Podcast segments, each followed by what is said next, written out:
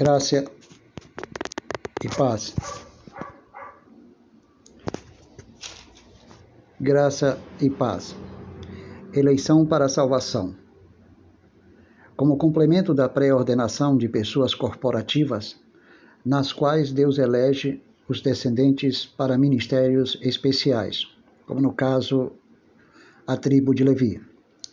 As Escrituras falam de eleições individuais na eternidade para a salvação na pessoa do eleito dos eleitos, do predestinado dos predestinados, Jesus Cristo. Entretanto, devemos sempre dar graças a Deus por vós, irmãos amados, pelo Senhor, porque Deus vos escolheu desde o princípio para a salvação, pela santificação do Espírito e fé na verdade, para o que também vos chamou mediante o nosso Evangelho, para alcançardes a glória de nosso Senhor Jesus Cristo. Então se percebe que Paulo orientava a igreja a dar graças a Deus, como amados do Senhor, como amados do Senhor, porque havia escolhido antes da fundação do mundo, ou desde o princípio eterno, para a salvação, onde estava incluso a santificação do Espírito e fé na verdade. Mas também esta eleição deixa bem claro que, além de incluir a santificação do Espírito e, no, e a fé na verdade, também para posteriormente nos chamar. Porque apóstolo Paulo fala quem Deus predestinou chamou. Romanos capítulo 8, versículo 30. Então, Paulo, aqui em Tessalonicense, diz: Para o que também vos chamou, mediante o nosso Evangelho, para alcançardes a glória de nosso Senhor Jesus Cristo. Então, a eleição pré-ordenava semelhantemente a chamada. Segundo Tessalonicense, capítulo 2, versículo 13 e 14. E para que essa chamada ocorresse, era necessário a pregação do Evangelho. Por isso, Cristo manifestou o nome de Deus aos homens. Pois ele disse: Manifestei o teu nome aos homens que me destes do mundo. Eram teus, tu me confiastes. E eles têm guardado a tua palavra, como sinal da eleição e da predestinação. João 17, versículo 6. Se Jesus manifestou o nome do Pai aqueles que o Pai lhe havia dado, ele também diz: eram teus, tu me confiastes. E a vontade de Deus, segundo ele, era esta: de todos, de todos aqueles que me destes, eu não os perca. Portanto, a palavra de Deus deixa bem claro que Jesus diz o seguinte: quando eu estava com ele, guardava-os em teu nome, para que eles não se perdessem que me destes, e os protegi também, no nome do Pai e através de si mesmo. E nenhum deles se perdeu, exceto o filho da perdição, para que se cumprisse as Escrituras. Então, lendo João 17, versículo 2, ou melhor, versículo 12, compreendemos. Salmo 41, versículo 9, era a causa determinada por Deus porque Judas não iria ser salvo era um filho da perdição, destinado para o mesmo. Se perdeu porque o Pai não ordenou para a vida eterna. Atos capítulo 13, versículo 48. E diz a palavra de Deus, assim como nos escolheu nele. Observe bem, Deus nos escolheu nele, Cristo, antes da fundação do mundo, no princípio eterno, para sermos santos e irrepreensíveis perante ele, ou seja, perante Deus. Isso quer dizer que o eleito e predestinado dependeu do sacrifício de Cristo, porque o sacrifício de Cristo tiraria nossos pecados e nos santificaria no seu sangue. E segundo Hebreus, em Cristo seríamos aperfeiçoados e santificados para sempre. Em amor nos predestinou para ele, ou seja, Deus nos predestinou para si mesmo, para adoção de filho, porém por meio de Jesus Cristo, segundo o beneplácito de sua vontade. Efésios capítulo 1, versículo 4 e 5. Agora, se somos deles, criado em Cristo Jesus para boas obras, as quais Deus de antemão preparou para que andássemos nelas. Efésios capítulo 2, versículo 10. Ele nos escolheu E segundo o que diz Jesus em João 16, 15 e 16, não fomos nós que, que escolhemos a Ele, mas Ele nos escolheu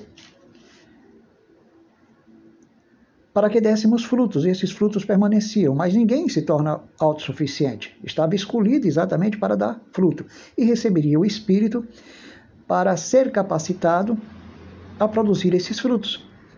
Porque o Espírito aplicaria em nossos corações esses frutos para que pudéssemos, por meio desta graça, aplicá-los.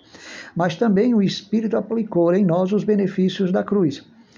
E existe na cruz ou melhor, na crucificação, morte, sepultamento e ressurreição de Cristo, diversos benefícios, armas espirituais e armaduras que fariam parte das nossas vidas para que compreendêssemos a nossa união eterna com Cristo na eternidade por meio da eleição e predestinação que nos apontava para esta salvação e que a mesma eleição do futuro já era real no passado porque Deus assegurava que ela iria acontecer. Mas quando Deus manifestou o seu nome aqui na terra, nos chamando por meio do seu evangelho, depois que nascemos de novo por meio do seu espírito, através do que diz Paulo em Tito, capítulo 3, versículo 4, 5 e 6, o Pai manifestou a sua bondade e nos salvou aqui. Enquanto que Timóteo, capítulo 1 da sua segunda carta, versículo 9, diz que ele nos salvou no passado por determinação e graça em Cristo Jesus. Mas aqui, depois do sacrifício de Cristo, teve que manifestar aquilo que Deus assegurou no passado, depois que nos chamou, depois que Deus manifestou o seu nome através do Filho, ou seja, através do Espírito, e através, é lógico, da igreja. Então, haveríamos de receber essa chamada. Quem predestinou, chamou, porque éramos, por natureza, filhos da ira. Efésios capítulo 2, versículo 3 para nos livrar da condenação eterna. Mas Cristo antes teve que, por meio da sua morte, destruir o poder da morte, porque estávamos sujeitos ao pavor da morte por toda a eternidade. Não só sujeitos à morte espiritual física, mas a eterna, como vos falei. E Cristo teve que remover a morte com a sua própria morte, destruindo o império da morte, a saber, o diabo.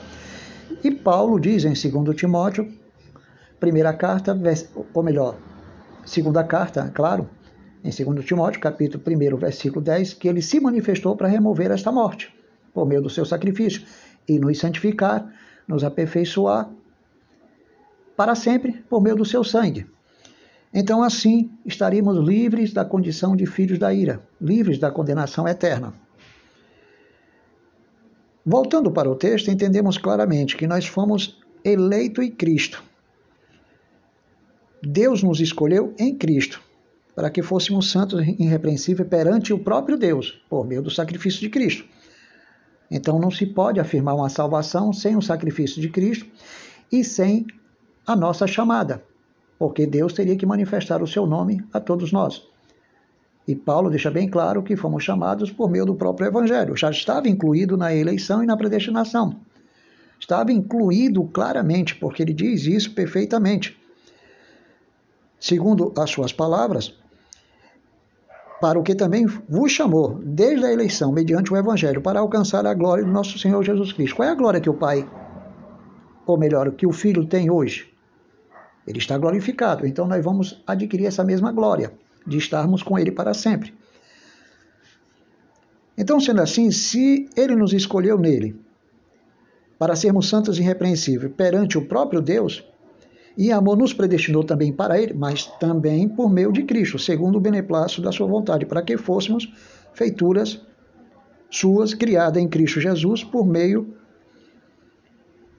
da eleição e predestinação que nos direcionou à pessoa de Cristo, para boas obras, os frutos do Espírito, que o próprio Espírito aplicaria em nosso interior, mas também aplicaria as armas, a armadura, que são os benefícios da crucificação, morte sepultamento e ressurreição de Cristo. E Cristo compartilha, compartilharia esses benefícios. Um exemplo: Jesus, antes de morrer, disse que o inimigo foi julgado e expulso. Então, com a sua morte, isso seria crucificado. Ele atuou antes, durante seu ministério, mas visualizando o que iria acontecer definitivamente através da sua obra redentora. Após a sua obra redentora, apóstolo Paulo diz que ele despojou Satanás. Colossenses 2,15. Hebreus capítulo 2, versículo 14, ele destruiu o império da morte, a saber, o diabo. Primeiro João, capítulo 3, versículo 8, destruiu as obras do diabo. Ele compartilhou conosco esse benefício e muitos outros. Eu estou só resumindo. Existe uma quantidade de benefícios. Compartilhou conosco, aplicando a nossa fé estes benefícios, para que conhecêssemos e entendêssemos o benefício da cruz e a nossa união com Ele na eternidade, a nossa união com Ele como ramos da videira, porque a videira gera o ramos de dentro para fora. Então significa a união com a sua natureza espiritual. Mas também a palavra de Deus revela que nós fomos crucificados, sepultados, ou seja, mortos, sepultados e ressuscitados com Ele. Há uma união durante a sua redenção e é expressado por meio do batismo. O batismo visível fala da nossa união ou do nosso batismo na, na, sua crucificação, morte, sepultamento e ressurreição, para gerar outro benefício, a crucificação do velho homem e a destruição do corpo do pecado. E Deus comparte conosco esse benefício da cruz, para que a gente possa exercitar esse benefício e poder crucificar o velho homem e o corpo do pecado como benefício da cruz, que é aplicado no nosso coração pela fé através do Espírito.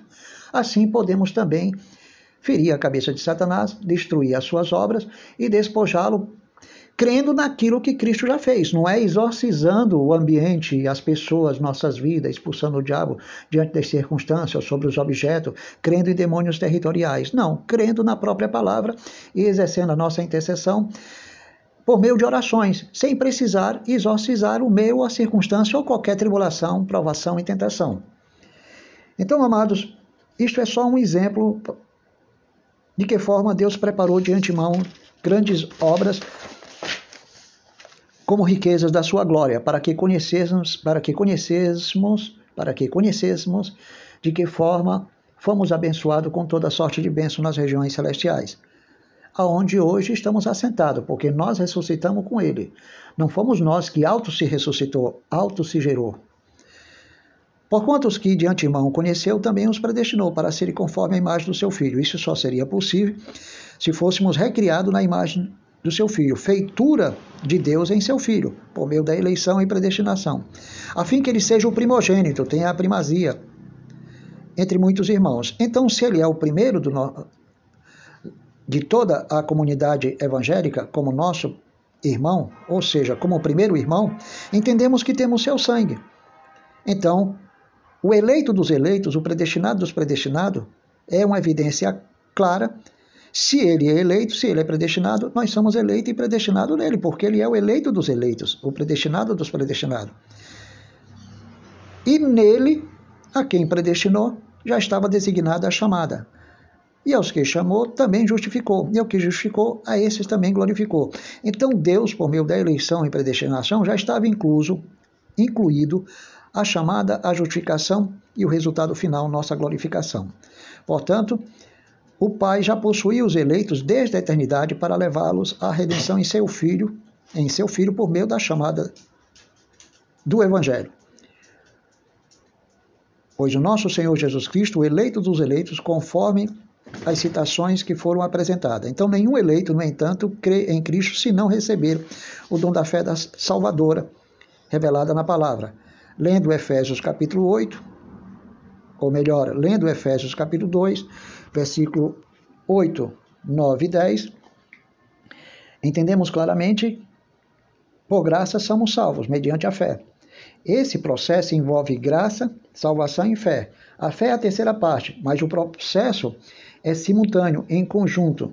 Não está sujeito a tempo e espaço, mas em terceiro lugar aparece a fé. E segundo o que diz a palavra de Deus, não é por obras para que ninguém se glorie, para que fôssemos feituras de suas mãos em Cristo por meio da mesma eleição e predestinação, e andássemos nessas obras, que são os frutos do Espírito que o Espírito Santo aplicou em nossos corações, como também os benefícios da cruz, como foi exposto nesse momento. Então, os que não recebem a fé salvadora é porque não se conta entre os escolhidos de Deus ou entre aqueles que estão ordenados para a vida eterna. Atos, capítulo 13, versículo 48. Pois a Bíblia diz que aqueles que não se acham escritos no livro da vida foram lançados no, no inferno. E os que já se encontra escrito, não serão lançados no, não serão lançados no inferno. Apesar da palavra de Deus falar que existe casos que nós devemos levar em consideração. É uma pergunta que existe em Hebreus capítulo 10, versículo 29 em diante, se não me engano, onde temos uma pergunta para que possamos refletir. Que tipo de castigo, que tipo de punição ou disciplina podemos julgar, imaginar, supor, deduzir que será merecedor aquele que pisotear o nome de Jesus Cristo, considerar como imundo ou profanar o sangue da nova aliança ou ultrajar o Espírito de Deus, desrespeitando, ofendendo gravemente. A Bíblia diz no próprio texto que o Senhor vingará, se vingará, ou seja, ao Senhor pertence a vingança. Deus julgará o seu povo, mas horrenda coisa é cair nas mãos do Deus vivo. Então devemos refletir e não pensar que eleição e predestinação é uma vantagem sobre o outro, ou sobre a palavra, ou sobre Deus, ou sobre sua soberania. Porque existe um castigo que nós não podemos imaginar se a pessoa faltar com respeito nesses três aspectos que diz respeito a uma só ação, um ato de apostasia. Então, se Deus revelou isso na sua palavra, será que haverá possibilidade de Deus permitir que um eleito faça isso, cometa esse, esse ultraje? Bem, se Deus permitir, esse eleito poderá praticar esse ultraje, poderá pisotear o nome de Jesus, profanar o sangue da nova aliança, considerando imundo, e ultrajar o Espírito de Deus. Se Deus permitir, então ele perde a salvação. Se Deus permitir. Mas se Deus não permitir, porque a vontade do Pai, segundo Jesus Cristo, é que nenhum daqueles que ele me deu, dos eleitos, não se perca. Então o Pai deixa bem claro, ou melhor, Jesus Cristo deixa bem claro que da minha mão ninguém o arrebatará, nem da mão do meu Pai, que é maior do que tudo. São João capítulo 10, versículo 28 e 29. Então Deus tem o controle. Mas se ele permitir, certamente o eleito perderia a sua salvação. Mas se ninguém o arrebata, nem da mão do, do filho, nem da mão do pai, então temos aí doble seguridade, como, como fala os espanhóis, significando que é Deus que vai garantir a nossa perseverança para que não blasfememos ou não venhamos a blasfemar do Espírito de Deus. Portanto, amados, esta é uma pequena mensagem de consolação para que possamos compreender que não é nenhuma vantagem ser eleito e predestinado, porque teríamos que nos salvar das condições ou da condição de filhos da ira, porque estávamos debaixo de condenação. Se o evangelho não se manifesta e Deus não nos dá a fé, e não fosse manifestado o nome do Pai, do Filho, a revelação da palavra para que recebêssemos o dom da fé, Romanos 10, 27, perdão, Romanos 10, 17, então, como poderíamos sermos salvos? Não podemos confundir eleição e predestinação como o direito de não pregar, porque há alguns dos neocalvinistas que acreditam, sendo eleito e predestinado, não precisamos enviar missionário, Deus faz a obra. Isso é uma afronta ao decreto de Deus. O ID é uma vontade soberana de Deus, é um decreto, é um propósito, é uma ordenança que não pode ser mudada. Portanto, o Evangelho é uma palavra poderosa que saiu vencendo e para vencer. Apocalipse capítulo 1, ou melhor, capítulo 6, versículo 1 e 2. O cavaleiro branco, ou melhor, o cavaleiro montado no cavalo branco que saiu vencendo e para vencer. Tinha uma coroa. A sua finalidade é sair vencendo e para vencer. Isso é o Evangelho, que sairá sobre toda a terra para salvar os eleitos. Porque Deus tem dois propósitos. Concluir a salvação de todos os eleitos entre o gentil. Quando atingir, então, a plenitude do gentil, que corresponde à salvação deles, então Deus vai salvar os remanescentes de Israel, assim que o número de gentios eleitos se completarem. Então, essa promessa Deus vai cumprir, porque em Apocalipse, capítulo 7, anjos receberam ordem para não danificar a terra até que os 144 mil fossem marcados, que é um número de eleitos que representa uma totalidade infinita que nós não podemos interpretar ao pé da letra, porque o calendário de Deus, os números na linguagem de Deus, no conhecimento de Deus, não é o mesmo da matemática ocidental, que tanto nós imaginamos como número exato. Mas depois dessa visão dos 144 mil, João viu uma quantidade infinita. Então, será que essa quantidade também não é infinita com respeito aos 144 mil? O problema é não nos agarrarmos ao número como uma referência exata do calendário da nossa cultura, ou com a quantidade numérica que costumamos usar na matemática ocidental. Não se refere a essa matemática ocidental terrena, mas a matemática de Deus, ela é infinitamente mais a partir de um pequeno número. Portanto, amados, essa é uma pequena mensagem de edificação. Graça, graça e paz.